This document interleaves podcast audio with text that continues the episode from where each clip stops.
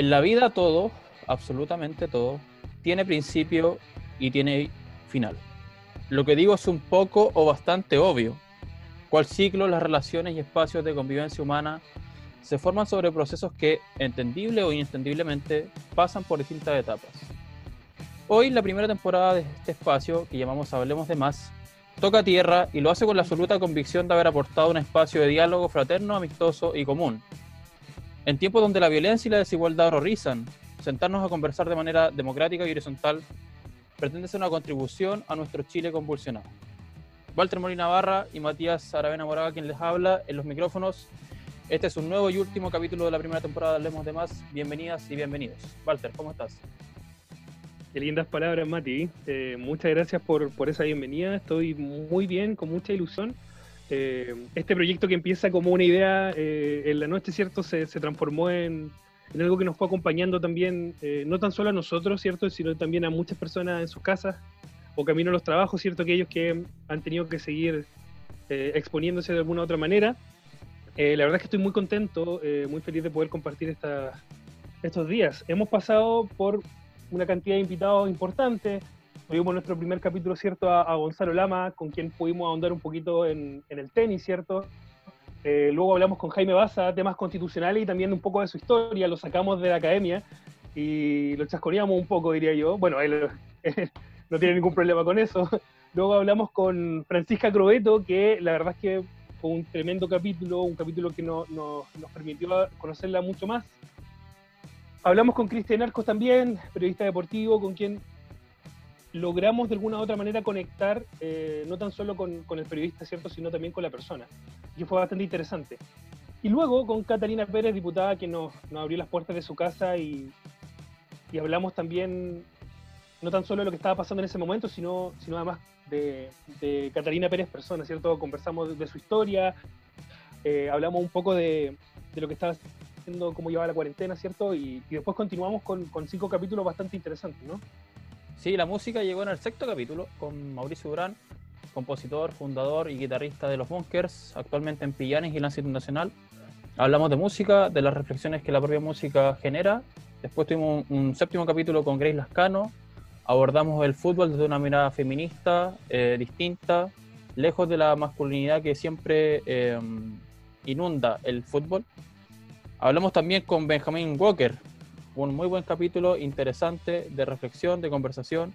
También en música hablamos con el profesor Alfredo Joinat, un muy buen capítulo orientado a la sociología, a las ciencias sociales, a la academia, pero también a su vida por Francia, la izquierda y otras cuestiones. Y en el décimo capítulo hablamos con el señor Ángel Parra Orrego, eh, guitarrista de los tres hasta el 2014, eh, fundador del grupo Ángel Parra Trío, un muy interesante capítulo sobre música. Y hoy día tenemos nuestro onceavo y último capítulo, ¿cierto, Walter?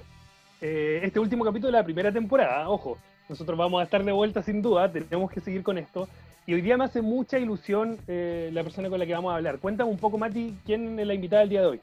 Te cuento que es chilena, específicamente Viña Marina, pero con una estadía en Concepción y una actual residencia en Santiago. Es periodista con más de 20 años de trayectoria especializándose en política y actualidad. Durante su carrera fue presentadora en programas como Hora 20 en la red y en radios chilenas como Bio Bio, Radio DN, Radio Cooperativa y Radio La Clave. Su camino como periodista la han llevado a obtener importantes premios como el de Mejor Periodista Televisiva en el año 2014 y el premio Raquel Correa el año 2016. Además, el 2017 fue nominada como candidata presidencial del Frente Amplio, alcanzando la tercera mayoría en primera vuelta. Beatriz Sánchez Muñoz, muchas gracias por aceptar esta invitación y bienvenida a Hablemos de Más. Eh, muchas gracias, muchas gracias por la invitación. Yo los he escuchado en el podcast, así que súper contenta de estar con ustedes, Walter, Matías, de, verlos además y conocerlos, así que muchas gracias por la invitación. Muy contenta además de, de participar del último capítulo de la primera temporada del programa. Así es, queríamos cerrar a lo grande, así que quién mejor que, tú, ¿cierto?, para conversar con nosotros. Queremos partir preguntándote cómo has estado, eh, cómo te han llevado esto, estos meses, ¿cierto?, eh, con, diversas situaciones, estas últimas semanas también que han sido quizás un poquito más, más, más complejas, ¿no? ¿Cómo estás, Fea? Sí, mira, el, cuando, cuando uno se pregunta cómo están y siempre contesta bien, eh, eso como eh, expresiones más bien retóricas hoy día. Uno se pregunta cómo están y todos contestamos lo mismo, pero creo que nadie está tan, tan bien y, el saludo está un poquito como casi de más, ¿no? Estamos viviendo una situación bien, bien, bien extraña y yo creo que pasamos por varias emociones al mismo tiempo. Em, no sé, de repente con susto, de repente em, más alegres o a lo mejor más tranquilos dentro de la familia, de repente con más angustias por lo que viene y creo que a todos nos pasa de repente más o menos, de manera más o menos similar, eh, todo este bombardeo de emociones más allá de las diferencias por las cuales atraviesa cada uno en Chile em, por, la, por la pandemia y por las cuarentenas. En Santiago estamos en cuarentena hace tiempo y a mí me ha tocado una semana compleja porque el coronavirus llegó a mi casa. O sea, a mi marido le... le en, en, la casa algunos miembros de la familia empezaron a sentirse como agripados y nos recomendaron hacerse el, hacernos el examen y mm, a Aravena, a mi marido, le salió el examen positivo, con, con, todo esto que significa de tener síntomas y demorarte como dos días en poder llegar a un lugar para hacerte el examen porque está como todo muy colapsado y que además el resultado del examen se demore como una semana más. Entonces tú ya estás atravesando como por el coronavirus cuando te confirman que tienes coronavirus y ya estás como saliendo del coronavirus cuando te confirman, ¿no? Nosotros igual asumimos que había algo de contagio, entonces nos inmediatamente seguimos como todos los protocolos de quedarnos muy aislados dentro de la casa y tratando además de, mantener como espacio en lo que una puede, porque en realidad en una casa es difícil mantener tanto aislamiento entre unos y otros. Eh, pero asumimos que, bueno, que todos íbamos a estar, si no es que todos contagiados más o menos, entonces eh, con aislamiento, afortunadamente fueron casos más bien leves, pero es extraño, es extraño porque hay mucho desconocimiento todavía de, de cómo evoluciona esta enfermedad, qué es lo que significa, y, y y, con todos estos cuestionamientos encima, de si uno va a empeorar, porque claro, yo ya tengo 49, ahora tiene 51 y estamos como en esa bisagra de si estoy un poquito más viejito, viejita, como que te afecte más o no, si realmente has tenido una vida saludable o no, en fin, entonces te, te hacen muchas preguntas. Afortunadamente fue avanzando todo bien, fueron casos leves, pero, pero sí te, te, te haces una serie de preguntas, y, así que eh, es, no sé, ahí tú, tú, miras todo como la capacidad de salud del país y te, te haces otras preguntas adicionales a, a, todas las que nos estamos haciendo eh, mientras atravesamos por la pandemia.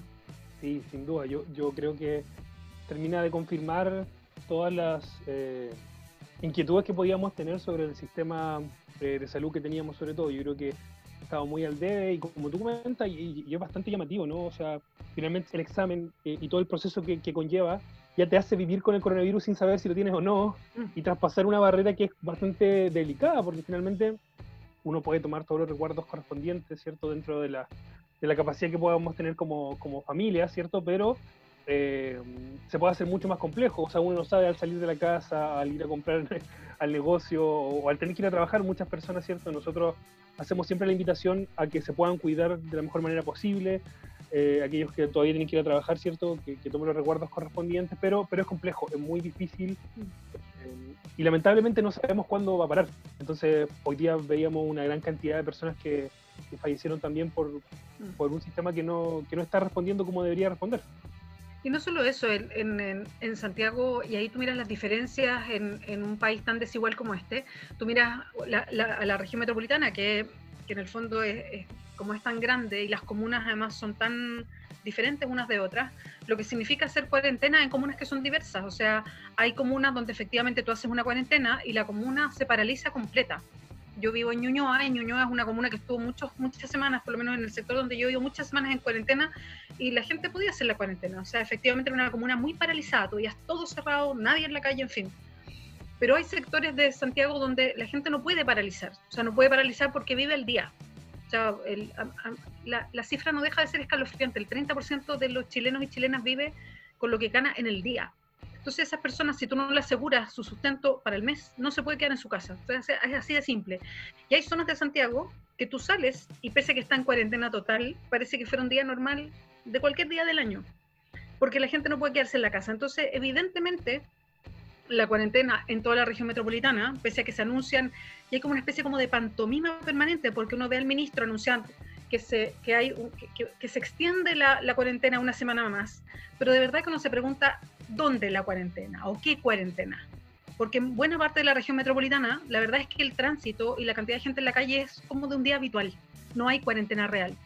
Entonces, cuando estamos hablando de vidas de personas, de contagios que eh, efectivamente eh, hacen que eh, haya una vulnerabilidad mucho mayor y es imposible que las personas hagan cuarentena si es que no les aseguras el sustento, bueno, no, estamos hablando de una cuestión muy grave, que es lo que está pasando hoy día.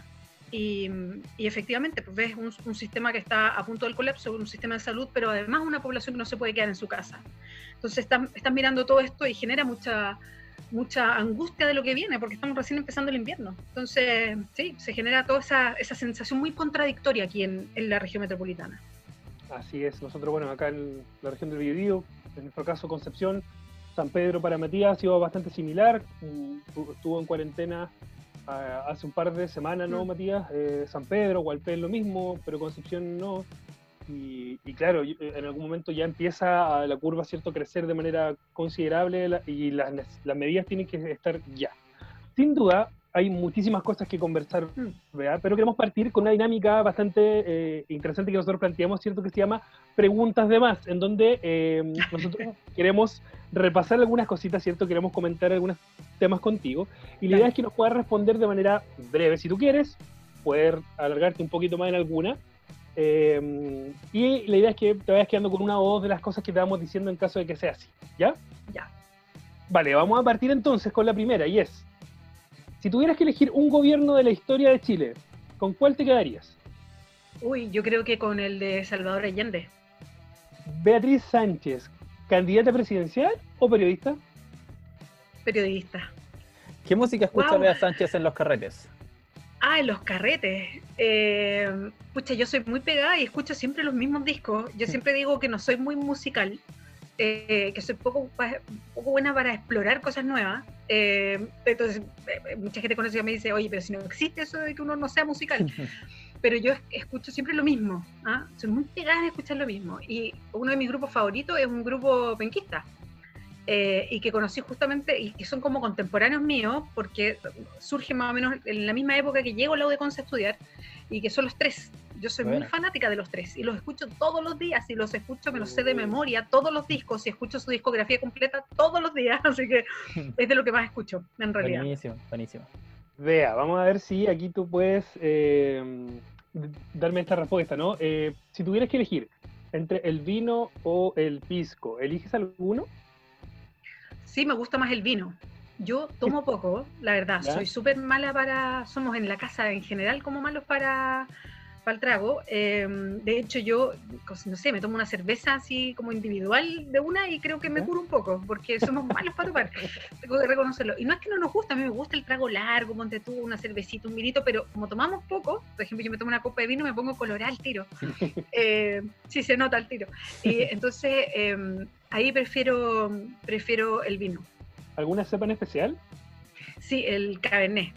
O sea, no, perdón, el Carmener, el Carmener, que lo siento más, sí, el Carmener, que es más, suavecito. para conversar el Carmener es ideal, un poquito de vino, algo para comer. Pues, y con unos quesitos, oh, rico. Ahora, vamos con, vamos con la siguiente, vea, si tuvieras que elegir entre cine o teatro. Yo me quedo con el cine. Eh, voy, a ser como el, típica la que se queda en la mitad, pero me gusta mucho el cine, me, gusta la experiencia del cine, eh, pero hay algo del teatro y de los espectáculos en general en vivo que me gusta mucho, a mí me gusta mucho la danza además, eh, y, las cosas en vivo, como los recitales, y, el, al teatro lo meto porque tiene que ver con eso, que creo que, que, los espectáculos en vivo en general también me gustan mucho porque es algo que está creado en ese momento solo para, para la persona que está ahí. Y tiene, eso tiene un encanto muy particular. Nunca una obra de teatro es igual todos los días, pese a que es la misma obra de teatro. Nunca es igual una obra, eh, o sea, el, desempeño de una obra, y eso tiene una magia muy particular, pero lo mismo para una, una pieza de danza o un recital, digamos. Entonces tiene la magia del vivo, pero me gusta mucho el cine. Entonces, ¿cuál es tu película favorita? Uy, de cine. Hay, hay una película que me gustó mucho. Eh, son, varias en realidad, pero hay una que a mí me gustó mucho, mucho, mucho, em, y que de hecho creo que la vi en Conce, creo que fue del primer, en el primer año que estaba ya estudiando, el 89, creo que es de ese año, eh, que se llama Relaciones Peligrosas, que es de, creo que de Steven Frears. em, con Glenn Close, con Michelle Pfeiffer, con. Ay, ¿Cómo se llama este actor? Inglés, em, se me olvidó ahora el nombre. Y esa, esa película me gustó mucho, mucho, mucho. Súper. Em, hablamos ya de música, de alcohol, de cine y te quiero preguntar eh, un libro que nos recomiendes o que le recomiendes a nuestras auditoras y auditores. Wow. Eh, hay una. Yo leo harta novela, harta novela aparte de, los otros libros, eh, porque me gusta. Mm, me gusta meterme como en, en, estas otras vidas de personajes. Y hay una autora española que a mí me gusta mucho, que se llama Almudena Grandes, eh, ella es una autora española que escribe mucho sobre, referencialmente escribe mucho sobre la época de la Guerra Civil Española y todo lo que vino después. Y la historia española tiene mucha semejanza, para mi gusto, mucha semejanza con la historia chilena, en muchos sentidos. La dictadura, eh, la guerra civil, o sea, ese momento entre republicanos eh, y, y, la persecución, el encarcelamiento, el huir, la carga de la dictadura, en fin eh, uno puede eh, sentir que hay ciertos paralelos ahí. Y, ella escribe mucho, tiene como esa carga histórica que tú puedes encontrar también en muchos autores chilenos a propósito de lo mismo.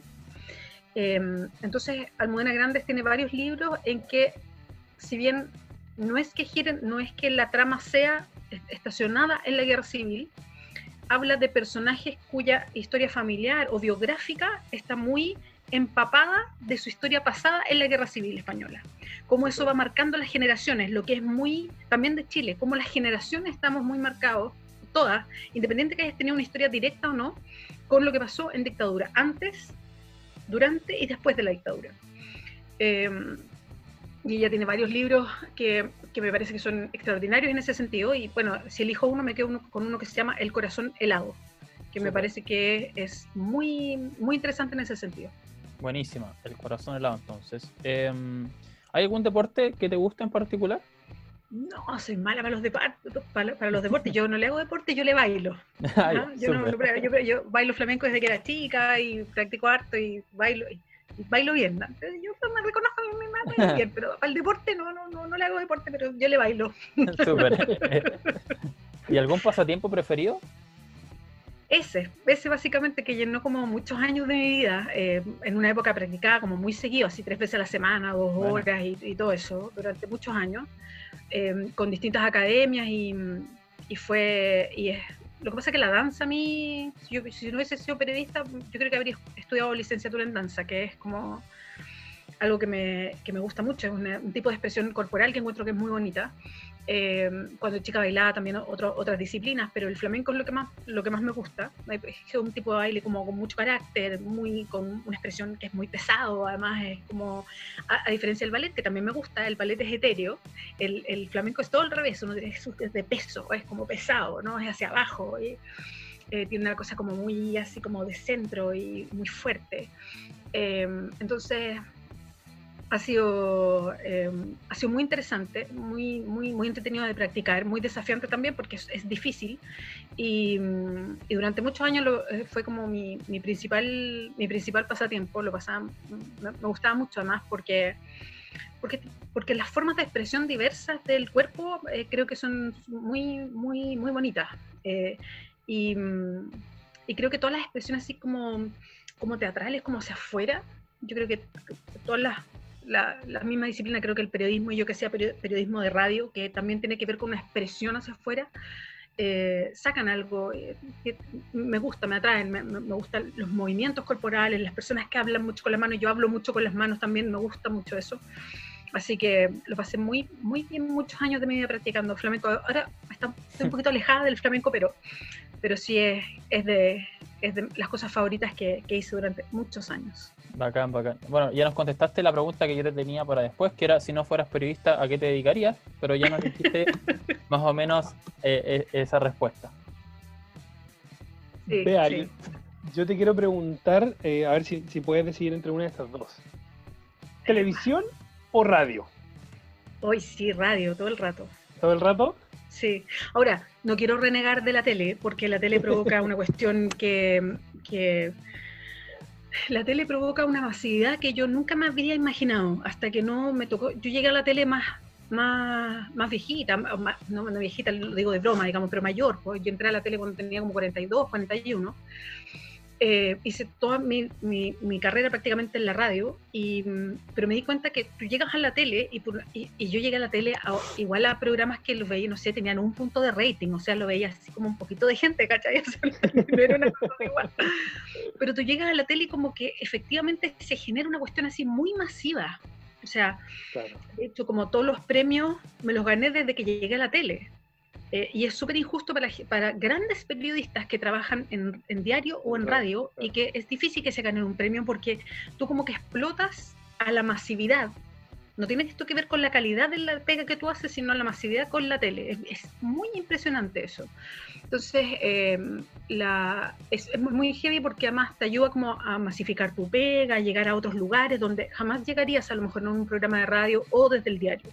Entonces, eh, como, y además en la tele a mí me dejaron hacer como lo que yo quería hacer y eso siempre se agradece. Entonces yo, amor eterno ahí a, a los programas que hice en la tele, pero pero en la radio hice todas las cosas, o sea, fui reportera volante de la tarde, reportera volante de la mañana, reportera, reportera de sector y así sucesivamente, editora de, no sé, pues de tarde, de mañana, editora general, productora, ¿verdad? hice como toda, toda la carrera. Sí, y, y, ahí me llegó la, oportunidad de conducir programas. Eh, la radio tiene una... Tiene, la radio es una, es sobreviviente, es un medio sobreviviente y me parece que que eso le da un, un, como un espacio muy, muy particular, es, es, muy punta de lanza la radio, además. La radio ha sabido reinventarse siempre. Siempre le han puesto la lápida en la radio, así cuando llegó la tele, a ah, la radio murió, después llegan los, portales, a ah, la radio murió, y la radio nunca ha muerto, porque siempre ha podido reinventarse, y es lejos la que va más rápido reinventándose a sí misma, es la que más rápido eh, prueba formatos, eh, modifica formatos, se adapta a los nuevos tiempos, mucho más rápido que cualquier otro medio. Eh, es una sobreviviente, a mí me encanta eso que tiene la radio, es mucho más rápido que uno eh, uno, uno, puede ir cambiando eso. Eh, además, eh, la radio es una, es una, contadora de cosas claro. y tú tienes que aprender a, a, a, llevar eso desde un micrófono, generar todas esas sensaciones, darle la seguridad con la voz. Entonces, a mí, eh, a mí me gusta porque creo que, que, que, te deja explorar muchos formatos, te deja, te deja trabajar de manera mucho más libre. así que la radio, todo el rato. Y es interesante igual porque, por ejemplo, hay algunos programas de radio eh, que llegan a la televisión y que los transmiten, por ejemplo, yo me imagino el tiro eh, en ADN, los tenores, eh, el canal C2, si no me equivoco, lo tiene ya franqueado sí. en su horario. O, sí, claro. lo que, o, lo que, pasaba en la clave, ¿cierto? Que todos los programas eran transmitidos en YouTube y en la página web. Entonces, mm. yo encuentro maravilloso igual. Lo que pasa es que además la tecnología te permite eso. Pues antes no, o sea, cuando yo llegué a la radio, o sea, yo empecé, yo siempre digo eh, que ahí hay un cambio como muy rotundo de tecnología, porque yo empecé a trabajar en medios de comunicación antes que existiera Internet. Y después cuando, eh, y, y, yo, lo, yo lo menciono porque hay un antes y un después de Internet, o sea, cambia totalmente la forma de trabajo. Entonces, pero en, en la, y con, y con, los avances tecnológicos, hoy día la radio se vuelve un poco tele también, porque todos los programas tienen eh, cámaras web y todo se, se, puede transmitir por streaming. Con la diferencia que como no estás haciendo un programa de tele, uno en la radio no mira a la cámara, en la tele tú claro. miras a la cámara y le hablas como a, al al telespectador, en la radio tú sigues haciendo tu programa de radio sin necesidad de mirar a la cámara, pero, pero hoy día todo se puede transmitir eh, por, por, tele en el fondo, aunque sea una webcam. Entonces, claro, ha ido, cambiando un poquito el formato, pero, pero, en, pero en general el, eh, la, radio tenía, tenía toda esta, esa posibilidad de, de entrar a todos los espacios, a diferencia de la tele. En la tele tú tienes que estar mirando la pantalla, y escuchando, ¿no? En la radio tú podías penetrar, podías andar con la gente en el auto, en la micro, en todos lados tú puedes llegar y eso, eso tiene un, un, valor. Así es. Vea, constitución, ¿apruebo o rechazo? Apruebo todo el rato. ¿Convención constitucional o convención mixta? Convención constitucional, 100%, elegida. Lo primero que hará Beatriz Sánchez Muñoz cuando termine la cuarentena. Uy, juntarme con mi familia, con mis amigos y amigas. Sí, quiero querer como esa cosa así como yo eh, nosotros siempre eh, somos bien caseros para eh, juntarnos y, y, somos bien de casa de que venga la gente a la casa o ir a las casas de amigos y amigas y juntarnos en patotas y somos como bien patoteros entonces eso es como volver a la patota sí. buena y Beatriz Sánchez Muñoz en un concepto Ah, qué difícil. Se comprometida. Como que me comprometo, concho, con las cosas que hago. O sea, siento yo, siento yo. Creo, ojalá. No sé. Vea, esta fue nuestra primera sección, preguntas de más, y quiero conducirte inmediatamente a hablar sobre tu niñez en Viña del Mar y tu vida como estudiante escolar.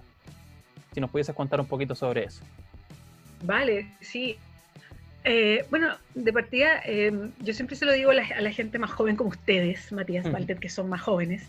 Eh, yo me crié en dictadura.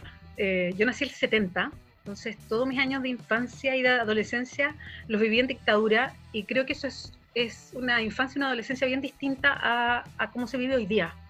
Eh, eh, dictadura en regiones sin internet, digamos, o sea, como para, para tener, eh, entonces, muy, una información muy cerrada, un país muy cerrado sobre sí mismo, con poca información, con un país muy, muy en blanco y negro, muy gris quizás, eh, donde tú sentías que pasaban cosas y nadie te contaba mucho qué pasaba y había como una cosa así como de no tanta información. Entonces eh, fue una infancia bien, fue una infancia para mí feliz en el sentido de que tenía como una familia muy nuclear, muy preocupada. Eh, vivía además en, en Viña, eh, donde todavía Viña era más, más pequeñito, diría yo, y, y llegabas como a todos lados caminando todavía.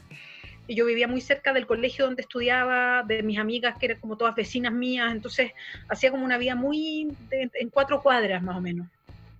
Así que eh, era una vida como muy protegida de provincia, creo yo. Eh, y quizás el único momento en que me di cuenta que las cosas eran distintas a como yo vivía, a como eran en otros lados, fue que cuando tenía 10 años viví un año en Inglaterra, porque mi papá fue a hacer un grado. Mi, mi, pa- mi papá es geógrafo y trabaja siempre en, en universidad, investigador, profesor, qué sé yo, y fue a hacer un grado eh, al extranjero y nos tocó vivir un año en Inglaterra. Y yo viví, me acuerdo, o, o- o acordándome de esa época, era como que pasé como de un país en blanco y negro a un país a color. Esa es como la sensación que tengo Claro. de, de como sociedades como que totalmente distintas, donde había como que se, en, en esta otra sociedad se hablaban mil cosas, pasaban mil cosas afuera de la calle, como que era otra, otra cuestión respecto a un Chile que era como mucho más, así como, estaba como encapsulado. Es- Claro. esas, esas sensaciones tengo. Eh, así es que, eh, y en esa época además, por mucho que Viña estuviera muy cerca de Santiago, eh, no, no era que, no, es como hoy día, que la gente de repente va como a Viña a almorzar y vuelve, o viene a Santiago a una reunión y se vuelve inmediatamente. Yo, yo creo que viví en Viña y habré venido a Santiago unas tres veces, desde que nací hasta los 17 años haber venido tres veces a Santiago, o sea, no era, no era como hoy día que los viajes son mucho más constantes, que hay, hay, eh, hay, hay como otro estilo de vida, otro estilo de movimiento, de, no, antes era mucho más, era un país que se, que se manejaba de maneras distintas, que el flujo era otro. Claro. Entonces, eh, y la vida era muy marcada en regiones que en la región metropolitana. Entonces, eh, pero entonces me acuerdo de, de esa, de una infancia muy, muy nuclear, muy de, de, de la casa y del colegio de mis amigas, eh, eh, como muy en torno al barrio, eh, sin hacerse muchas otras preguntas de lo que pasaba en Chile, en mi casa como una conversación muy protegida.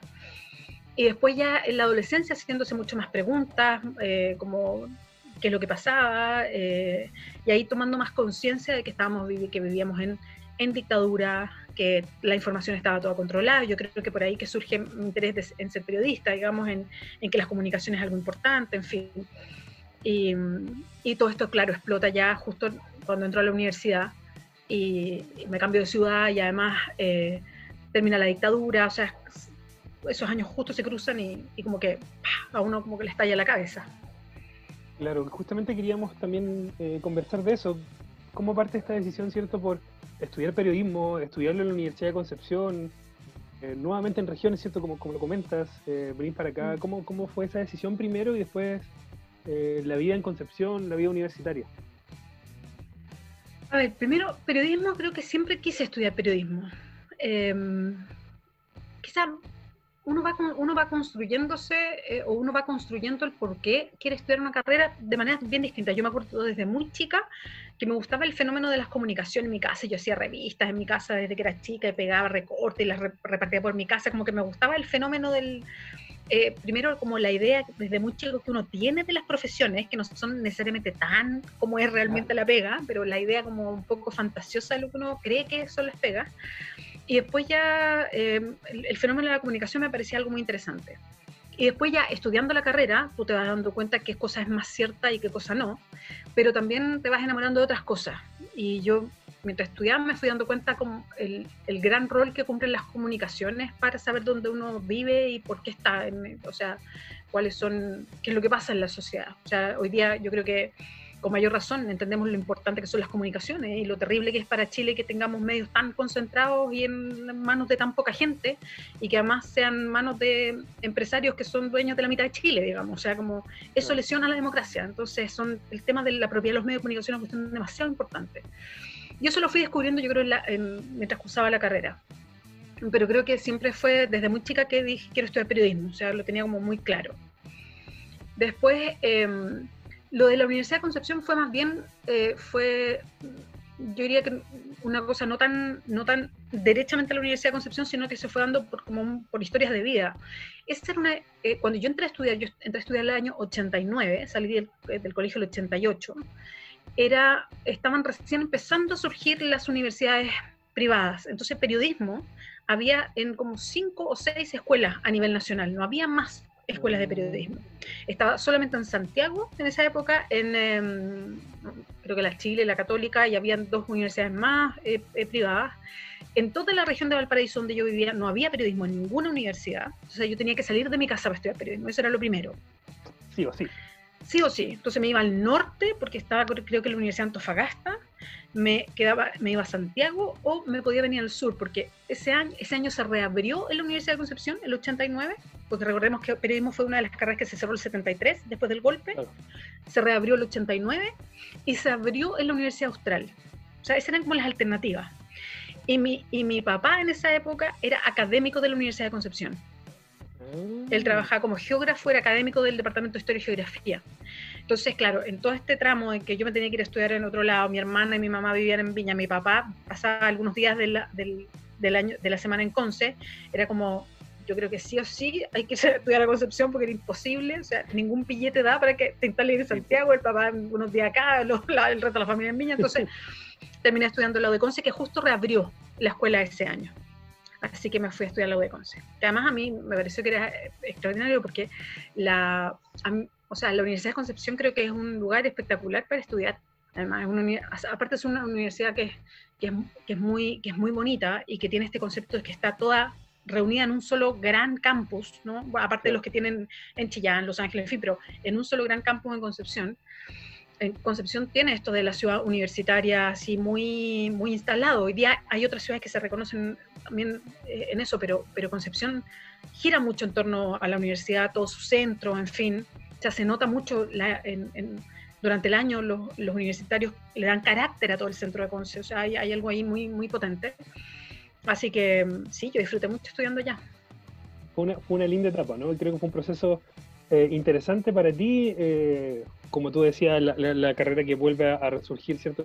Después de, haber sido cerrada el año 73, fin de la dictadura, inicio de la democracia, y inicios también de un viaje bastante interesante que empezaste a hacer, ¿no? Que es con, con el Aravena, como, como lo denominas tú. Sí, con Aravena, es que éramos compañeros de curso, nos conocimos el, el primer año. Es, fue, a ver, en todos los sentidos fue un...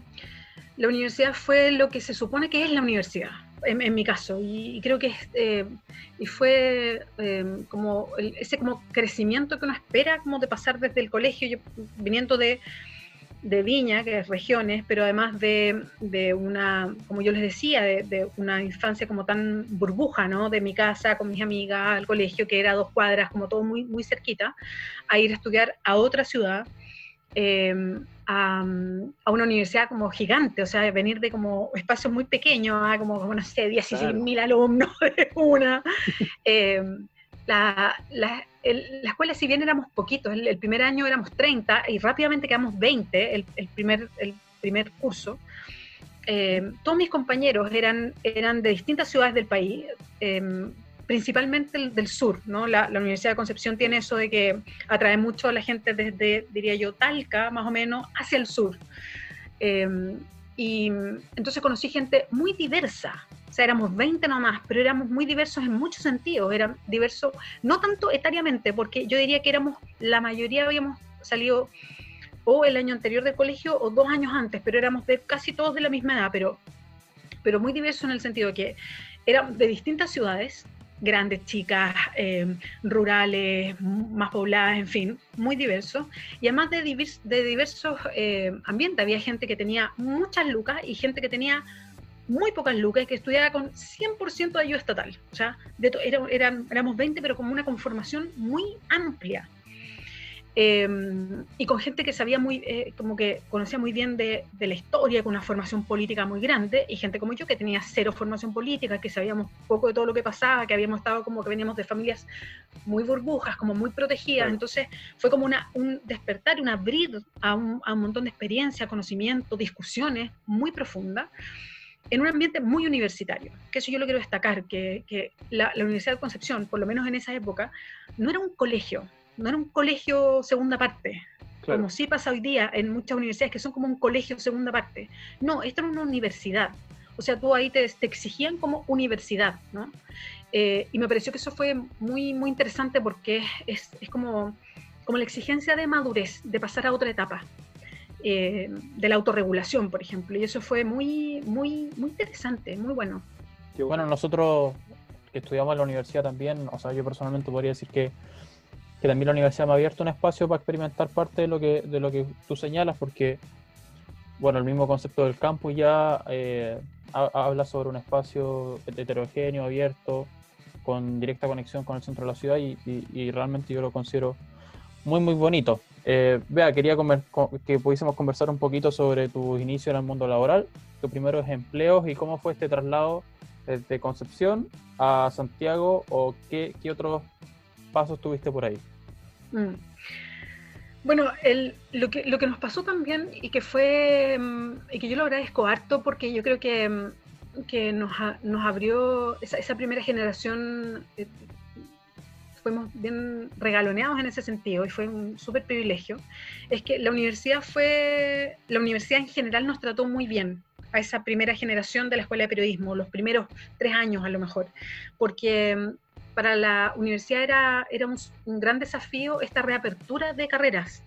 El, para ellos eh, tenía un, algo muy especial el reabrir carreras que se habían cerrado el 73 tenía una cierta simbología y de hecho reabrieron otras, reabrieron, qué sé yo, sociología después, reabrieron varias de las que habían cerrado, no todas, pero varias. Entonces tenía un, significado y, es por eso que eh, nos permitieron participar de un montón de cosas que solamente les, permitían participar a facultad y a nosotros como escuela nos, tenían un poquito como regalones y eso fue bien, bien bonito.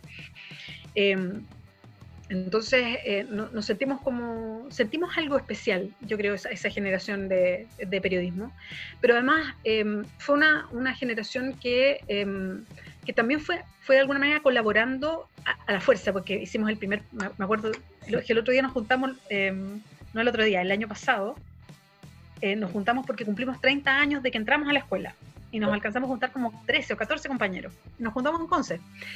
Y, varios de ellos tenían recortes, revistas, en fin, de cosas que hicimos en la carrera y nos acordamos de que hicimos en, cuando íbamos en tercer año, hicimos un paro, un paro largo para esa época, que fue como de un mes. Y fue para cambiar la malla de la carrera, porque era una malla que, está, que, se, que, que, quedaba muy corta para lo que se necesitaba, era una mala malla y se cambió definitivamente. Después, bueno, después fue evolucionando y todo, pero me acuerdo que hicimos un paro para cambiar la malla que era insuficiente, fue un paro, yo me acuerdo que había sido largo, en fin, tengo esos recuerdos. Y empezamos a ver recortes, y tú sabes que fue el, primer, el primer paro que se hizo en democracia en la Universidad de Concepción. El primer paro fue el de periodismo en democracia, fue el primer paro que se le hizo al rector elegido democráticamente, que, que era Augusto Parra, el de periodismo, y nosotros no nos acordábamos de eso. Y, entonces, em, me acuerdo que que para nosotros fue eh, importante participar de esos procesos también. Estábamos muy involucrados en lo que significaba la formación, o sea, como que, fue, que era, importante lo que estaba pasando ahí en, la escuela. Y, y, tuve, yo recuerdo con mucho cariño a dos profes de la escuela. Recuerdo con alto cariño varios profes, pero hay dos que, que creo que, que, nos formaron y, y, tuvieron especial preocupación por varias cosas. Uno, eh, por, porque entendiéramos que esta era una carrera, es como que le sacó todo el glamour al periodismo, así como, esta es una carrera que básicamente ustedes lo que van a hacer es esperar, van a ir al 3 y al 4 y básicamente esta carrera se trata de esperar, de grandes esperas, en fin, y él nos enseñó como muy la pega obrera del periodismo, lo que significa así, ¿qué es en el fondo lo que estás haciendo? Eh, y, y, dónde uno aprende o qué es la pega que hace, cuál es la importancia. Y creo que él, que es Hugo Lea, que después fue director de la carrera, que él lamentablemente falleció, y él nos enseñó mucho eso como, como el ser obrero de esta pega. Y el otro es Eugenio Blitas, que nos hizo publicidad, pero, pero el que nos obligaba a pensar las cosas, a repensar las 40 veces y como que nos exigía. Y, y fue muy interesante también todo ese proceso. Y, y, y yo, yo, me quedo mucho con, con, con, es, con, esos aspectos de la formación porque me sirvieron mucho para después para el desarrollo profesional. Y, la, y al ser nosotros los primeros en, en, un, en, una, en un, momento en que Concepción no tuvo, eh, no, desde el año 73 hasta que se reabrió la carrera del 89, no había tenido formación de periodistas, Concepción como ciudad y todo el entorno ahí en la región del Biobío no tenía periodistas, o sea, tenía un déficit de periodistas enorme. Entonces, me acuerdo que compañeros míos y compañeras mías empezaron a trabajar cuando íbamos como en tercer año. O sea, yo me acuerdo de Aravena, trabajaba, empezó a trabajar como desde primer año, no paró nunca más. Y, y me acuerdo que eh, tenía contrato con el diario El Sur cuando todavía ni nos titulábamos y estaba contratado y trabajaba como de lunes a viernes. O sea, porque había mucha, porque faltaban muchos periodistas en Concepción. Entonces, toda esta primera generación encontramos pega muy rápido. O sea, la mayoría teníamos como casi, teníamos los puestos de trabajo fijos antes que saliéramos, porque faltaban muchos periodistas, no solamente en Concepción, sino en Chillán, en, en todas las ciudades alrededor de Concepción también. Y también en las que permeaban, Temuco, en fin, o sea, porque toda esa zona no había, no había escuelas de periodismo. Entonces había, había mucha gente que se dedicaba a las comunicaciones y todo bien, digamos, pero faltaban muchos, muchos periodistas que tenían que venir de Santiago a ocupar plazas como periodistas claro. en, en, en, los distintos medios. Entonces, la mayoría se quedó trabajando en Concepción en, rápidamente, de mi generación, y, y, yo me acuerdo que me quedé trabajando en el Aravena, trabajaba en el Diario del Sur y yo trabajé en la radio Bio Bio. Bueno. Fue mi primera pega. Ahí en, hice las prácticas en, en, en, radios en Valparaíso y mi primera pega así formal fue en la radio Bio Bio en Conce. ¿Y después de Radio Bio Bio?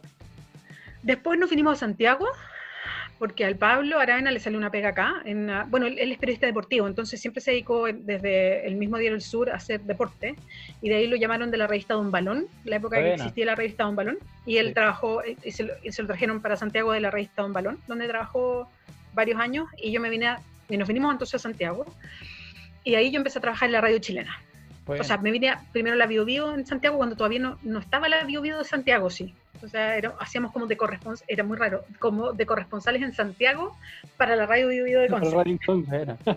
Porque no había, entonces estaba, estaba recién sí, en... Es ideal eso, para mí por lo menos, que, la, que el centro esté aquí en Concepción, ¿Sí? corresponsal en Santiago. Sí, claro, era, y estaba todavía, se, estaban, eh, estaban proyectando ya la, la Bio, Bio de Santiago y eso, pero todavía no existía. Y después yo ahí ya estuve trabajando unos tres o cuatro meses y de ahí me, me fui a la radio chilena, a la chilena en Santiago. Buena, súper. Eh, otro de tus pasos, al menos los que recordamos al comienzo del programa, tienen relación con, bueno, este, este paso importante tuyo por, por Radio ADN y también por Radio La Clave. ¿Qué, no, qué nos podrías comentar sobre, sobre esas dos estadías en dos medios mm. reconocidos donde tú ya tuviste empezar, empezaste a tener un rol en que al menos yo recuerdo así a, inmediatamente.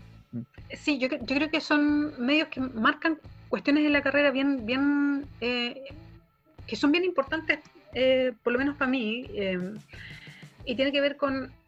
Eh, yo me imagino que en todas las carreras, yo las que conozco es la mía, ¿no? Pero el, el periodismo, em, tal como uno en la escuela va, va encontrando más sustancia de por qué terminas estudiando periodismo y, eh, y yo creo que entro a la escuela con ciertas expectativas y salgo con otras, o sea, ya salgo de la escuela entendiendo muy bien por qué quise ser periodista. También me pasa que una vez, no sé, cuando lleva cinco años de profesión a cuando llevas 20, una es una periodista y a los 20 eres otra periodista, o sea, una va evolucionando con la carrera, uno va madurando también. El periodismo es una carrera que va madurando contigo. Y, y el ADN, y en la clave también, pero principalmente el ADN, eh, sobre todo cuando se arma el ADN, eh, la ADN se transforma en, una radio eh, que quería tener un cierto carácter y fue definiendo su carácter como un carácter de opinión. Mm. Y me acuerdo que cuando recién se arma la radio eh, y me invitan y me llaman para, para, participar y para ser una de las conductoras estables, junto con, en esa época hacía la dupla con el Alejandro Guille y trabajaba, no sé, Fernando Pause, Marías del Río, en fin, y todos eran como muy monstruos de la opinión, entonces todos teníamos que tener como espacios editoriales, ¿no? Que, era, que no era tan, hoy día mucho más habitual, pero en esa época todos teníamos espacio editorial y no era tan habitual que los periodistas tuvieran su propia editorial al inicio de los informativos. Em, y me acuerdo que el, el, desafío fue que yo me armara como una personalidad como conductora. Porque yo había hecho conducción en otros medios, pero nunca había sido una cosa tan estable, tan larga. En la chilena en una época, un poquito en la cooperativa, pero nunca como en la ADN que me, que me llamaron para ser conductora. Y yo daba mucha opinión en el programa, pero no tenía un espacio editorial, que es distinto. Porque una cosa es que en una conversación uno ponga un, punto de vista o pongas una opinión. Otra cosa es que tú inicies un programa, un espacio con dos minutos de opinión. Porque la opinión tiene que tener un fundamento, tú tienes que estructurar una, un espacio editorial. Y eso fue mm, yo me acuerdo la primera vez que me dijeron, eh, el director en ese momento, el Pablo Aranzáez, me llama y me dice, mira, acá todos tienen espacio editorial, así que yo necesito que tú empieces a hacer editorial, así que desde mañana quiero una editorial tuya, bla, bla, bla. Y yo me acuerdo que me dijo eso, fue así como que me cayó como una mochila como de 40 kilos, así. Y yo así, y me acuerdo que para escribir, no sé, yo lo, escribí al principio todo así como desde la primera palabra y estaba toda la mañana escribiendo mi editorial, eh, duraba un minuto y me echaba toda la mañana.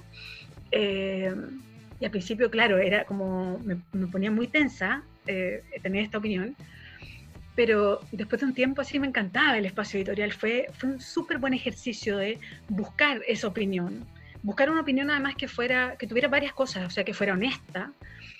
Y, y también sentir la responsabilidad de que el medio te estaba diciendo, eh, es tu opinión, no es la nuestra.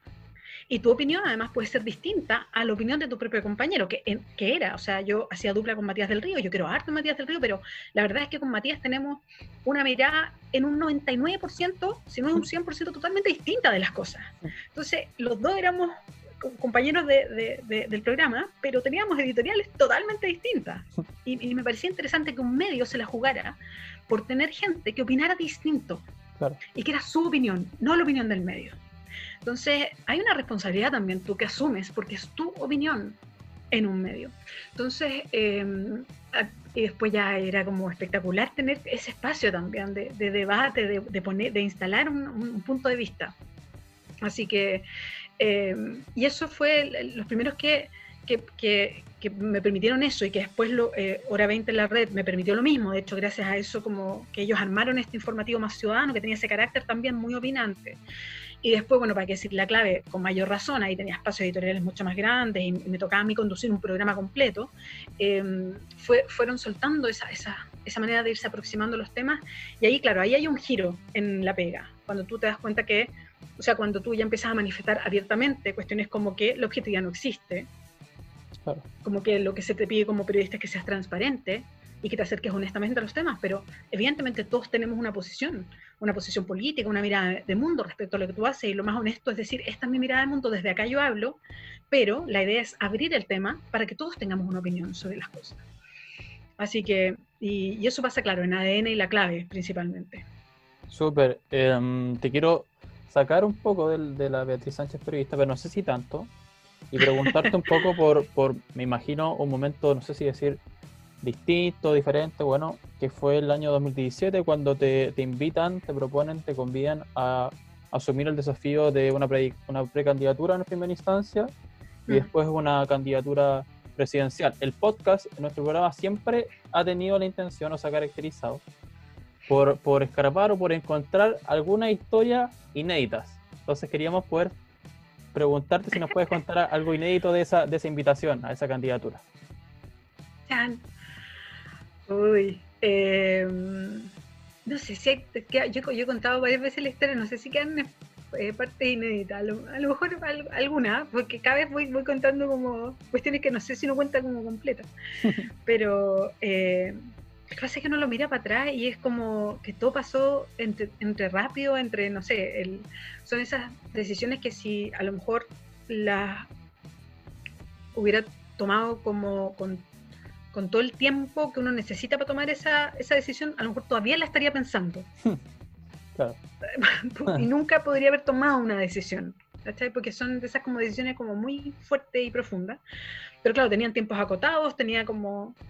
eh, y además son como esas típicas, y que yo creo que son, que justamente lo que te hace ese mecanismo de, de responder más pronto es cuando tú no te esperas esa, esa, esas preguntas.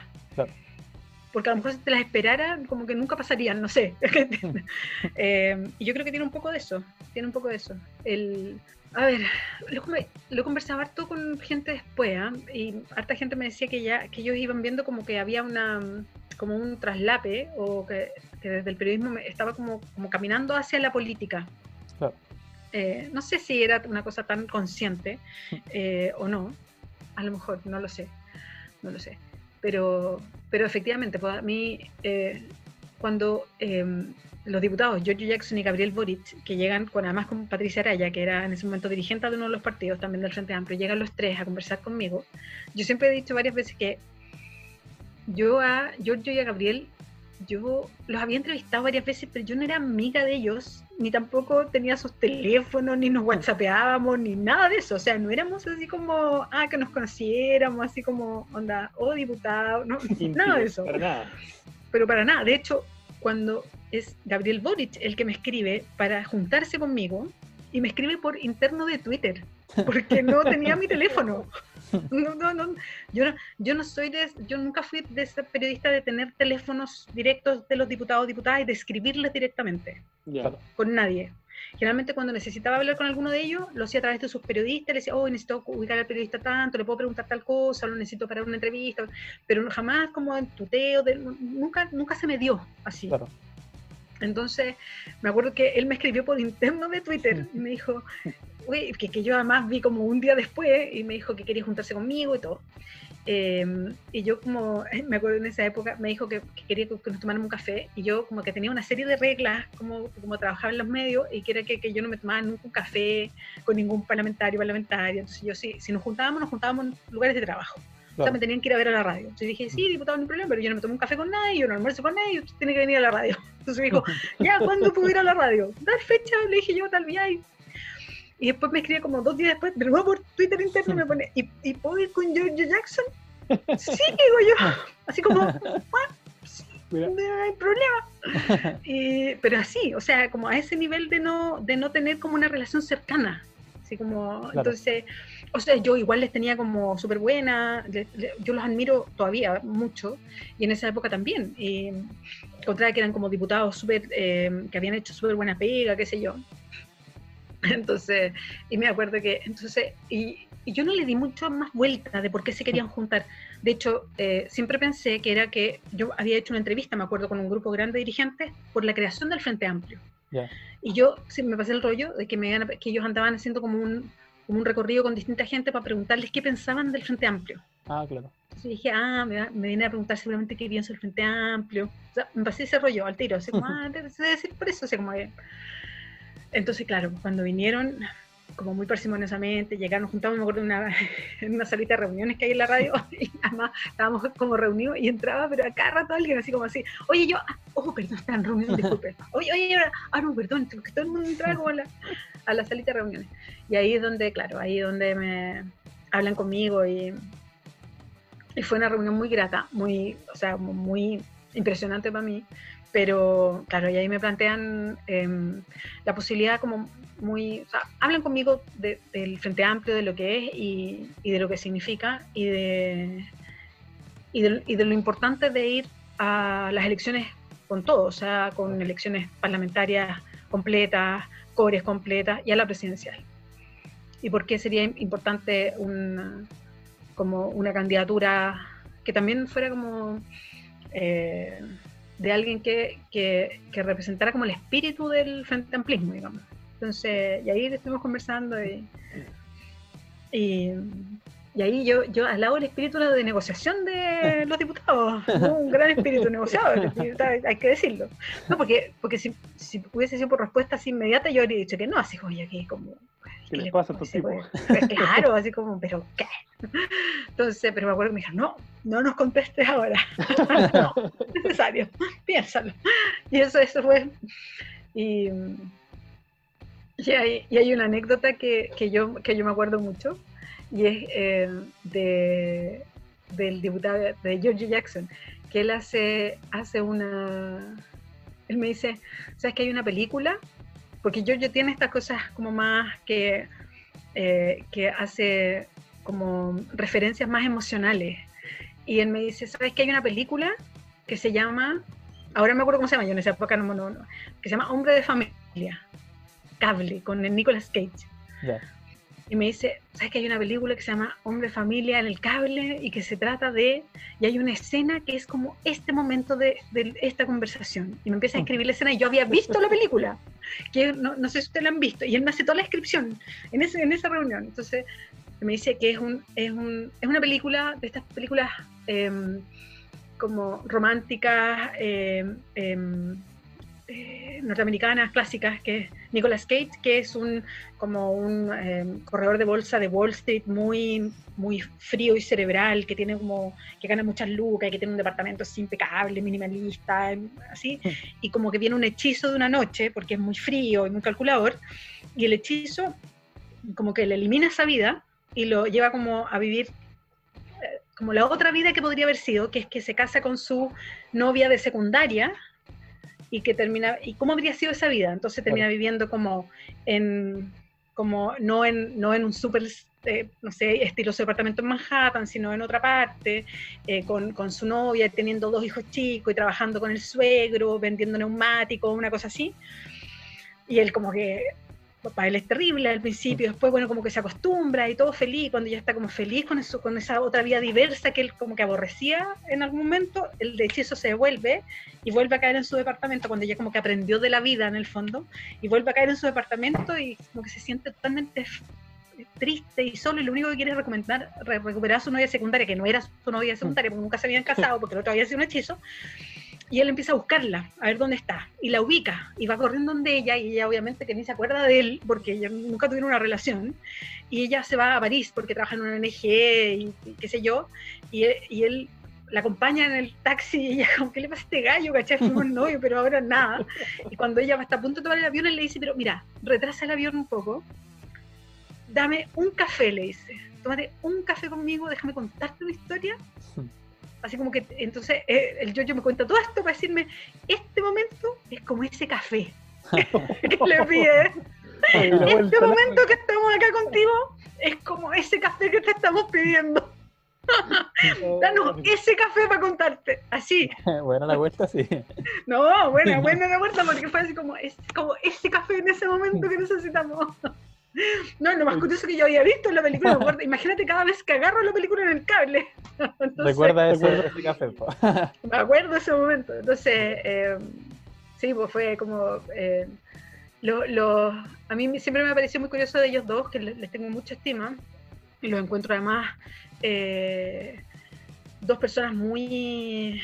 que tienen dos cosas muy interesantes, que son son muy capos, muy, muy inteligentes, con mucha capacidad de trabajo, pero además muy buenas personas, mm. que me parece muy interesante como siempre han sido tan amigos, eh, siendo tan distintos, y que pese a que los dos son generacionalmente afines, que podrían ser como competidores unos con otros, competidores en un mundo que te enseña a competir permanentemente, porque a, quién saca más entrevistas, a, quién entrevistan más, a quién la gente quiere más, a quién está más arriba en la encuesta, y todo eso, que podrían ser, porque podrían ser como muy rivales, al contrario, son súper amigos, se apañan nene, siendo tan distintos, porque son súper distintos.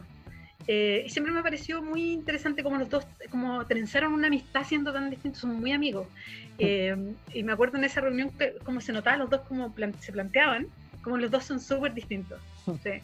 Súper, súper, buenísima, anécdota. Yo, yo al menos me imaginaba esta situación bastante similar. Yo, yo lo que imaginaba ¿Ah, en mi cabeza era, era Gabriel y Giorgio con sus mochilas, así como muy, muy piola, tocándote la ventana de la radio mientras está ahí en programa. Así como, hola, queremos hablar contigo. Una cosa similar. Fue más o menos así, fue más o menos así, porque efectivamente fue como más o menos así como, porque no, no, porque de hecho no nos conocíamos, así como, así, aparte de las entrevistas no, no teníamos mayor relación. No, y yo creo que es, muy interesante lo que nos comentas porque sin duda yo creo que es atípico. Eh, es atípico no solamente por la forma, sino que eh, por cómo lo hicieron, por, por, las características que tú comentas de ellos también, eh, y, sin, y, sin lugar a duda, a pesar de todo lo que, lo que conlleva la política, se transformó por lo menos eso en algo grato, un lindo recuerdo, que tú lo comentas ahora también, y creo que es muy interesante. Tuvieron muy buen ojo ahí, yo creo, ¿ah? eh, sin, sin, lugar a dudas de, de, acercarse a ti. O sea, a mí, a mí lo que me pasa, como mirando también para atrás todo eso, y mm, de hecho, me, como acordándome también de las despedidas de la radio y todo, es que una de las cuestiones que me parecía como importante de, de que es importante para la política, pero es importante para las pegas que uno hace y, para la vida de uno, como para, para, su propia historia, digamos, es que, em, que es dar testimonio de cosas. O sea, como que no basta con decir cuestiones ni creerse cuestiones, sino que es como dar testimonio de ciertas cuestiones. Entonces, em, yo me acuerdo para la despedida de la radio que yo dije una cuestión que yo creo, que es que em, si nosotros creemos en ir superando todas estas tremendas desigualdades que hay en Chile, Em, y cuando tú tienes esa certeza, nosotros tres que estamos acá, por ejemplo, que tenemos la posibilidad de estar en la universidad y que la universidad cada vez se vuelve un lugar más de privilegio.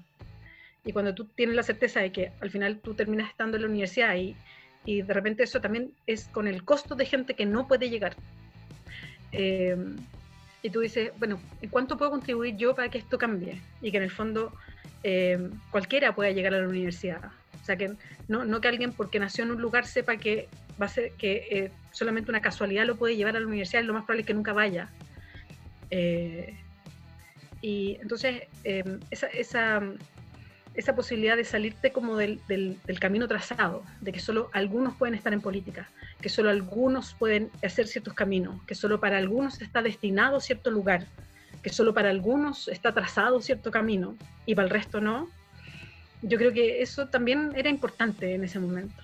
O sea, que, mm, por ejemplo, yo siendo mujer de regiones y habiendo estudiado lo de Conce y no habiendo estudiado la Chile en la Católica, no siendo ingeniera médica o abogada, ser candidata presidencial, ya era un tema. Entonces, eh, me parece que esos testimonios también eran importantes. De eso de que tu camino no está trazado para allá y tú le das la vuelta y lo trazas igual. Creo que es importante como testimonio también de que más gente puede hacer más cosas. Yo igual tengo eh, muchos más privilegios de, y tenía mucho más cerca el camino que otra gente, estoy totalmente de acuerdo. Pero, em, pero igual había que romper un poquito, el, forzar un poquito el camino, porque no es el camino habitual. Mm. Porque no nací en Santiago, porque soy mujer, porque estoy al lado de Conce, porque soy periodista, o sea, ya por eso. Pero, y así sucesivamente. Entonces hay que ir anchando ese camino.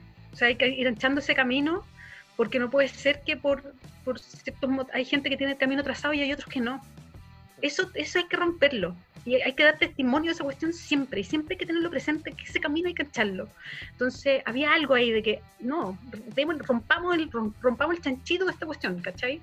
Que, que, había que dar testimonio de eso también. Y eso era, era algo que me resonaba a mí mucho en la cabeza también. Vea, eh, sin duda, bueno, tú, tú mencionaste algunas cuestiones a propósito de la desigualdad, de de los espacios de repente de privilegio, enfocados ciertamente en la capital, en cierto número de universidades y en hombres. Y a propósito de lo mismo, pienso que es necesario hacer la conexión con esto que vivimos o que estamos viviendo a, partir del año pasado, ¿no? del 18 de octubre, preguntarte un poco tu opinión, tu postura y el rol que piensas tú. Eh, no sé si debe jugar, puede jugar el Frente Amplio u otras organizaciones del espacio de la política, principalmente. Mm. Uy, yo creo que yo creo que algo que era algo que tenía que pasar. No sabía, no sé si de esa forma, pero que yo yo soy de las que creo que venía pasando desde hace tiempo. O sea, nosotros veníamos estallando, pero veníamos estallando hacia adentro. Eh, nosotros teníamos desde hace muchos años los, los índices más altos de mm, depresión del mundo. Eh, los índices más altos de estrés del mundo, totalmente desacoplados con los índices de América Latina. Y cuando tú hablabas con las sociedades médicas, la única explicación que se daban era el modelo en el que vivíamos, el nivel de endeudamiento. Hay un montón de escritos de distintos eh, grupos de investigadores que asocian los niveles de deuda con los niveles de eh, salud mental de Chile, por ejemplo. O sea, hay una serie de escritos desde hace mucho tiempo que estaban conectando nuestra forma de vida, el modelo en el que estamos, respecto a lo que nos pasaba a nivel sanitario, a nivel de mm, expectativas de vida, a nivel de enfermedades mentales. Bueno, o sea, una cuestión muy profunda. Entonces, em, en el fondo, este modelo en el que vivimos nos está enfermando, nos está más enfermando. Entonces, eh, esto en algún momento tenía que, este, esta cadena se iba a romper. No sabía cómo, pero se iba a romper. Y mm, cuando pasa lo del 18 de octubre, creo que, mm, que este, este, como tapón que se sale así y salta todo, eh, y fue mm, eh, y, es bien impresionante. Entonces, y yo creo que es un desafío gigante, como para todos, para, para todas las para todo lo que está organizado en el fondo, porque no es solamente para los partidos políticos, que yo creo que es un tremendo desafío, sobre todo para los partidos políticos que están, estamos eh, buscando cambios, cambios bien profundos y estructurales, sino que para toda la, para toda la gente que está organizada, frente, que, ha, hecho organizaciones sociales, organizaciones barriales, vecinales, en fin, hay un desafío por, por ver cómo, cómo, cómo ayudamos a empujar un carro de los cambios. Eh, entonces, y, el, y el desafío es constante y es grande. Entonces, hay, hay, una, hay una parte que se, que se fue en el camino del, del, cambio constitucional, que yo creo que sube, que es parte importante de lo que se puede hacer. Pero yo creo que hay, hay otros caminos también, que es como, que es como eh, se sigue, se, se puede recoger o se puede ir elaborando un camino para una mayor participación, o si quieres tú con otra palabra, politización de la sociedad. Porque no basta con una explosión, que todo el mundo salga a la calle, pida, sea como que todo el mundo enojado, y después todos nos vamos para la casa y seguimos más o menos con las mismas cosas. O sea, como con estallidos cada cierto tiempo porque la cuestión no da. Pero sí, pero, todavía sin comunicarnos y conectarnos unos con otros, sin entender que esta cuestión se hace igual socialmente, sin darle una suerte de organización, sin confiar un poquito en el otro, en la otra. Entonces, em, creo que ahí todavía, eh, y ahí hay que pensar como quizás un poquito exceder como los límites en lo que hemos estado pensando, y eso es muy difícil, pero de cómo, cómo volvemos a reconectar, cómo volvemos a reconectar en la organización, por ejemplo. Porque yo entiendo que, que hay una desconfianza enorme en las instituciones, en los partidos políticos, en fin, pero cómo volvemos a reconectar para la organización de la sociedad, cómo nos organizamos para volver a creer en nosotros mismos, en nuestra capacidad de organización y de que la organización vaya hacia algún lugar, al yo sentirme parte de algo mayor, en yo sentir que soy parte de un engranaje que entre todos y todas podemos tirar y hacer algo distinto. Entonces, creo que ahí hay un desafío gigante. No, no, no, tengo la respuesta, me encantaría tenerla, pero, pero la respuesta se debería tener entre todos y todas, ver cómo, qué vuelta le damos a los partidos políticos, cómo un partido político debería hoy día reconectar con la sociedad chilena es otro tipo de partido político a lo mejor. ¿Y cómo lo hacemos? Bueno, eso hay que pensarlo.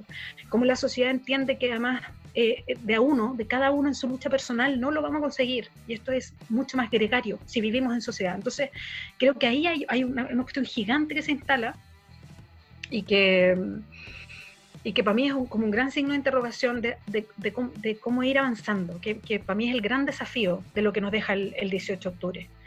Eh, que es cómo, cómo, esta sociedad, en el fondo, em, puede hacer nacer ese, esa forma de organización que busca o que quiere. Y no nos quedamos solamente en estallidos constantes porque, no, porque los caminos individuales o mi lucha personal, aunque esté junto con otras, pero que son personales, no nos da. Para mí ese es el gran desafío. Em, y no, sé cómo se va solucionando. Entonces, si, los partidos políticos eh, no somos capaces de, darle vuelta y ver cómo lo conectamos, eh, cómo avanzamos, cómo nos hacemos las preguntas eh, y cómo vamos cambiando, cómo, cómo se va cambiando la institucionalidad. Si solamente decimos no, esto es responsabilidad del otro, no, no, tampoco da. Bueno, ciertamente podríamos tener, y, algo que, siempre o habitualmente decimos, pero ciertamente podríamos tener un capítulo completo solamente hablando de este tema, que es sumamente complejo, actual, contingente, pero que, bueno, tratamos de repasar brevemente hoy día. Eh, hablamos del 18 de octubre, repasamos y conversamos sobre muchos temas. Hablamos de música, de tus pasatiempos, de tu niñez, de tu vida por la universidad, por la escuela. Y ya nos va quedando poquito, poquito programa, pero queremos implementar esta dinámica que te habíamos comentado off the record, que le hemos puesto, póngale tarjeta profe, en la que te vamos a dar algunos nombres, 10, 12 nombres, y tú tienes que ponerle tarjeta roja, es decir, mala, amarilla, más o menos, y verde buena. Tal cual un semáforo en el que el rojo no abre el paso, el amarillo con precaución y el verde sí lo habilita. Y el primer nombre que te quiero poner es el de Gabriel Boric. ¿Qué tarjeta le pones? Verde. Fernando Pauta. Verde también. Alberto Plaza. Roja. Doble roja, ¿no? no se puede. se puede, se puede, se puede. Morla Ferte. Verde. ¿Qué tarjeta le pones a la diputada Catalina Pérez? Verde, verde. Una gran líder, mujer, me encanta. Que tuvimos también en nuestro programa, así que puede. Sí, sí, la escuché. a la diputada Camila Vallejo, ¿qué tarjeta le pones? Verde también, creo que ha cumplido un super rol en la cámara. Sí, sin duda. Al siguiente personaje, uno de nuestros invitados, Benjamin Walker, no lo dejó entrar a la cancha. Sebastián Piñera, ¿qué tarjeta le pones? Dejémosla fuera de la cancha también, ¿no? Sí. Sin ningún problema. A George Jackson. Verde. Y, aquí algunos invitados e invitados han utilizado, le han dado otro color a la tarjeta. Han dicho tarjeta dorada, eh, interestelar. Bueno, Paula Aravena, ¿qué tarjeta le pones? Oh, em, no, como así como bien, así como romántico y bien así como cursi, cursi, pero lindo. Así como la tarjeta de mi corazón. Ah. está buenísimo, está muy buena. Vea, eh, lo decíamos al comienzo, estamos cerrando una temporada llena de anécdotas, de buenos ratos, de gratas conversaciones, que sobre todo han sido horizontales, democráticas y muy fraternas. Y por eso queríamos agradecerte enormemente por aceptar esta invitación a, nuestro podcast, a cerrar la primera temporada y enviarte un muy fuerte abrazo por, eh, desde la distancia de nuestras respectivas cuarentenas. Oye, Matías, Walter, la verdad es que lo he pasado muy bien, muy bien, haciendo muchos recuerdos, además, me he reído harto recordando y eso fue súper grata la conversa. La verdad es, em, el, ejercicio de hacer recuerdos de ciertos momentos de la vida hace que, que uno haga lecturas de, eh, que refuerzan harto de los momentos actuales y no lo hace uno una tan seguido, la verdad. Entonces sirve, sirve para nuevas inspiraciones, creo yo. Así que muchas gracias. Fue muy bonito. Gracias. Qué, bueno, Bea, que, te sentiste eh, de esta manera en nuestro programa. La verdad es que estamos muy felices, nos hacía mucha ilusión eh, conversar contigo hace mucho, mucho rato, la verdad, y, te agradecemos el hecho de que nos hayas aceptado y además que escuches nuestro programa, así que eso también nos, alegra mucho. sí, auditora por acá.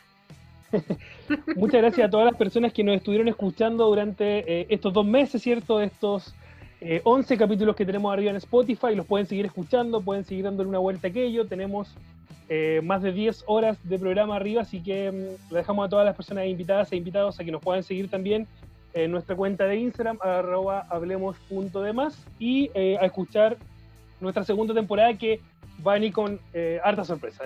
nos escuchamos.